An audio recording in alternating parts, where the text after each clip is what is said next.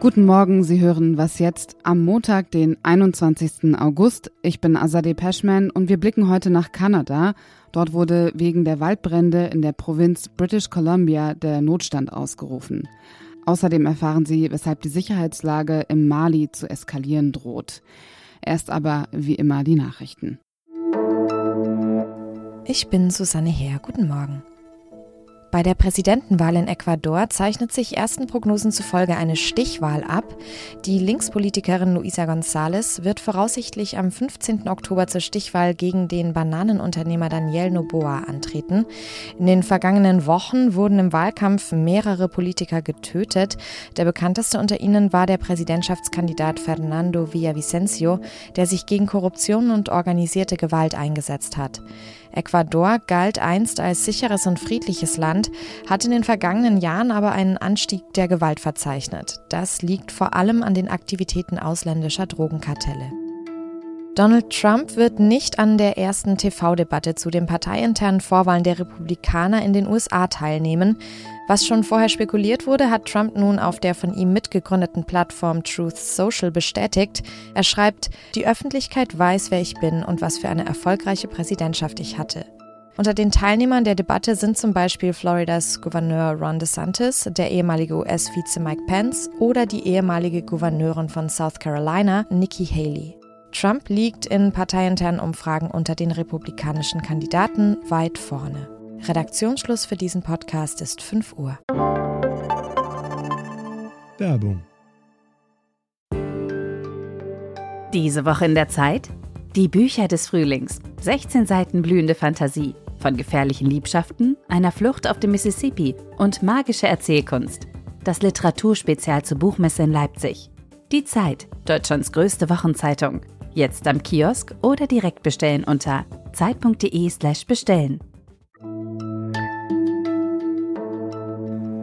Vor genau einer Woche habe ich an dieser Stelle über die Waldbrände auf Hawaii gesprochen. Jetzt geht es um Kanada. 30.000 Einwohner in der kanadischen Provinz British Columbia wurden aufgefordert, sich wegen der Waldbrände in Sicherheit zu bringen. Weitere 36.000 wurden angewiesen, sich darauf vorzubereiten. Zeit-Online-Autorin Christina Felschen kennen Sie aus unserem Newsblog. Sie ist in Vancouver und verfolgt die Geschehnisse rund um die Waldbrände. Hallo Christina. Hallo Azadeh. Die Bewohner in der Stadt Yellowknife haben sich über den Landweg und mit Sonderflügen in Sicherheit bringen können. Von den 20.000 EinwohnerInnen sind nur noch 1.000 in der Stadt, um Notdienste aufrechterhalten zu können. Das klingt nach einem gut vorbereiteten, geordneten Katastrophenmanagement. Ist das so? Ja und nein. Die Behörden in Yellowknife hatten sozusagen das Glück, dass das Feuer im Westen der Stadt schon einige Zeit brannte und sie sich auf die Gefahr vorbereiten konnten.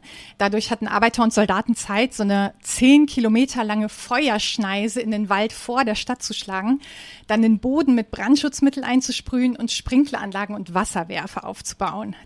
Die Evakuierung hat dann allerdings überraschend spät begonnen. Zu spät, sagen einige. Da waren Yellowknife und zwei indigene Gemeinden nebenan nämlich schon in dicken Rauch gehüllt. Und die Flucht aus dieser Stadt im hohen, hohen Norden ist für die Leute echt richtig schwierig. Es gibt sowieso nur einen Highway aus der Stadt raus und dann noch leider in Richtung Westen, also an diesem riesigen Feuer vorbei. Und die Menschen steckten da in langen Staus fest in der Nähe des Feuers. Zum Glück gibt's jetzt ein bisschen Aufschub, ein bisschen Regen, es ist kühler geworden, aber eine Entwarnung ist das noch nicht. Viele Betroffene versuchen über Facebook und Instagram aktuelle Informationen über die Waldbrände zu teilen, können das jetzt allerdings nicht mehr tun, weil Meta diese Inhalte gesperrt hat. Was steckt dahinter? Seit zwei Wochen bekommen Facebook- und Instagram-NutzerInnen in Kanada keine Nachrichtenseiten mehr angezeigt. Weder kanadische wie die CBC noch internationale wie die New York Times. Und ähm, ja, man kann ja auch keine Nachrichtenartikel teilen. Ich habe das heute selbst versucht. Das liegt an dieser Blockade, die du erwähnt hast, einer Blockade durch Meta. Damit reagiert der Konzern auf ein neues Gesetz, das ihn verpflichten würde, Medienhäuser an seinen Werbeerlösen zu beteiligen, wenn er deren Nachrichten ausspielt. Und das will Meta nicht und deshalb werden Medienseiten geblockt. Aber das hat jetzt zur Folge, dass es auf Facebook allerhand Miss- und Desinformationen zu den Feuern und den Evakuierungen gibt das sind so haarsträubende Geschichten wie die, dass äh, Laser aus dem All für die Feuer verantwortlich sind oder KlimaschützerInnen, die auf die globale Erwärmung aufmerksam machen wollen. Die kanadische Regierung hat Meta jetzt gebeten, die Nachrichtenblockade kurzzeitig aufzuheben, damit die Leute, die fliehen müssen, leichter an verlässliche Infos kommen. Aber das ist bisher nicht passiert. Auf verlässliche Informationen sind die KanadierInnen auf jeden Fall angewiesen, denn in British Columbia gilt der Katastrophenalarm für die ganze Provinz. Ist ein Ende der Brände abzusehen? Wir haben in British Columbia etwas über 300 Feuer zurzeit.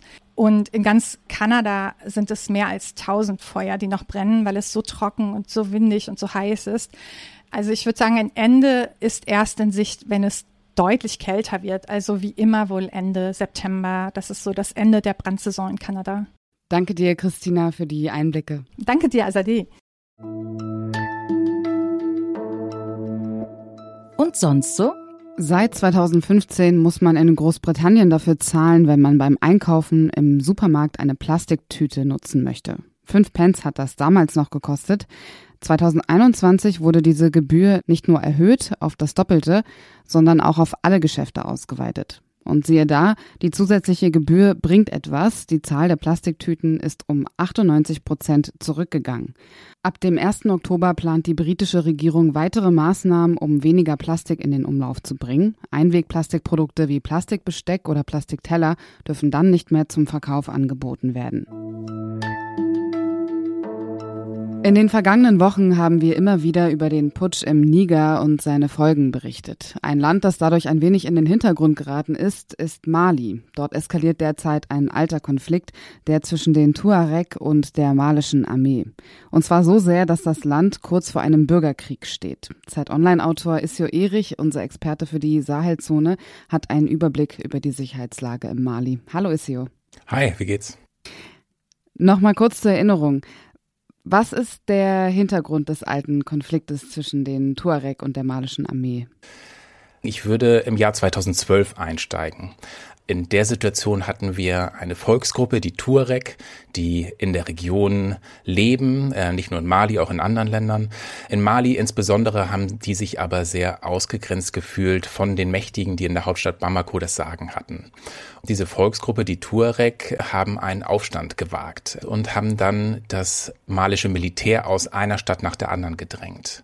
Nachdem die Tuareg dann ihre Unabhängigkeit, den Staat Azawad, verkündet haben, gab es Konflikte innerhalb der Bewegung und dschihadistische Gruppen haben quasi die Rebellion der Tuareg gekapert Frankreich hat eingegriffen und die Dschihadisten zurückgeschlagen. Die Tuareg haben sich auf ein Friedensabkommen eingelassen und eine Waffenruhe und die Vereinten Nationen, an der sich auch die Bundeswehr beteiligt hat, in einer Friedensmission, haben dann diesen Friedensprozess zwischen Tuareg und malischer Regierung quasi begleitet, unterstützt, bewacht. Und das ist im Prinzip zehn Jahre lang so gut gegangen. Ja, und dieser Frieden, der scheint aber sehr fragil zu sein. Wie wahrscheinlich ist es, dass der Bürgerkrieg kurz bevorsteht in Mali? Die Gefahr ist groß. Alle Leute, mit denen ich in den vergangenen Tagen gesprochen habe, waren extrem besorgt angesichts der jüngsten Ereignisse. Da sind schon Spannungen zwischen den früheren Tuareg-Rebellen und der Militärjunta entstanden. Und in den vergangenen Tagen sind diese Spannungen dann leider in Gewalt umgeschlagen. Und ein entscheidender Punkt dabei war der Abzug der MINUSMA, also der Friedenstruppen der Vereinten Nationen, aus Mali. Und die haben im ganzen Land verteilt Militärbasen unter anderem eine in äh, dem Ort Bäre, der bei Timbuktu liegt. Das ist quasi auf dem Territorium des der Einflusssphäre der Tuareg. Und nun besteht die Sorge bei den Tuareg, ähm, dass das malische Militär sich diese Gegenden wieder zu eigen macht, was eigentlich Plan des Friedensabkommens war, aber dann wollten die Tuareg halt zumindest da integriert sein. Und jetzt haben sie das Gefühl, dass sie dort rausgedrängt werden. Denn die malische Armee hat zusammen mit Wagner-Söldern versucht, die Militärbasis in Bär dann wieder zu übernehmen, nachdem die MINUSMA abgezogen sind, hat es auch getan und dabei kam es dann offenbar zu Kämpfen zwischen Tuareg und den malischen Militärs, die von Wagner-Söldern unterstützt worden sind. Und Bär ist nicht die einzige Basis, die in absehbarer Zeit aufgegeben wird von der MINUSMA, sondern da folgt noch eine ganze Reihe, und zwar eine ganze Reihe auf dem Gebiet der Tuareg. Und was würde das für die deutsche Außenpolitik bedeuten, wenn die Sicherheitslage im Mali eskaliert? Ja praktisch die, die Mutter oder der Vater aller Probleme in der Region ist der Mangel an verlässlicher Staatlichkeit, an staatlichen Institutionen. Und das würde durch diesen Konflikt natürlich extrem verschärft, denn letzten Endes droht nichts Geringeres als der Zerfall Malis. Und das in einer Situation, in der das Land ja schon diverse andere Konflikte hat, insbesondere die islamistische Bedrohung, also die Bedrohung durch islamistische Terroristen. Und ähm, 2012 war es ja schon, dass die islamistischen Terroristen davon profitiert haben, dass es diesen Konflikt zwischen Tuareg und Regierung gab. Und auf dieser Basis sind sie dann erstarkt. Und wir haben heute in der Sahelzone rund um Mali den gefährlichsten Aufstand des islamistischen Terrors weltweit. Und diese Kräfte werden es sein, die profitieren, wenn ja, zwischen Tuareg und der malischen Regierung wieder gekämpft wird. Danke dir, Isio, für deine Einschätzung. Sehr gerne. Damit endet was jetzt für heute. Ab 17 Uhr macht an dieser Stelle mein Kollege Janis Karmesin weiter. Ich bin Azadeh Peschman. Kommen Sie gut durch den Tag. Die meisten HörerInnen kennen dich ja vom Newsblog, den du jetzt nach fast sechs Jahren nicht mehr bespielst. Willst du dich noch verabschieden? Ja, gerne. Ich muss leider Kanada verlassen aus Visumsgründen und werde zurückkehren nach Deutschland und werde diese Nachrichtendienste leider nicht mehr machen können. Ja, das finde ich sehr schade. Es hat mir sehr viel Spaß gemacht. Das ist ein tolles Team, eine tolle Sendung. Ich werde weiter reinschalten und ich freue mich, dass ich sechs Jahre lang dabei sein durfte.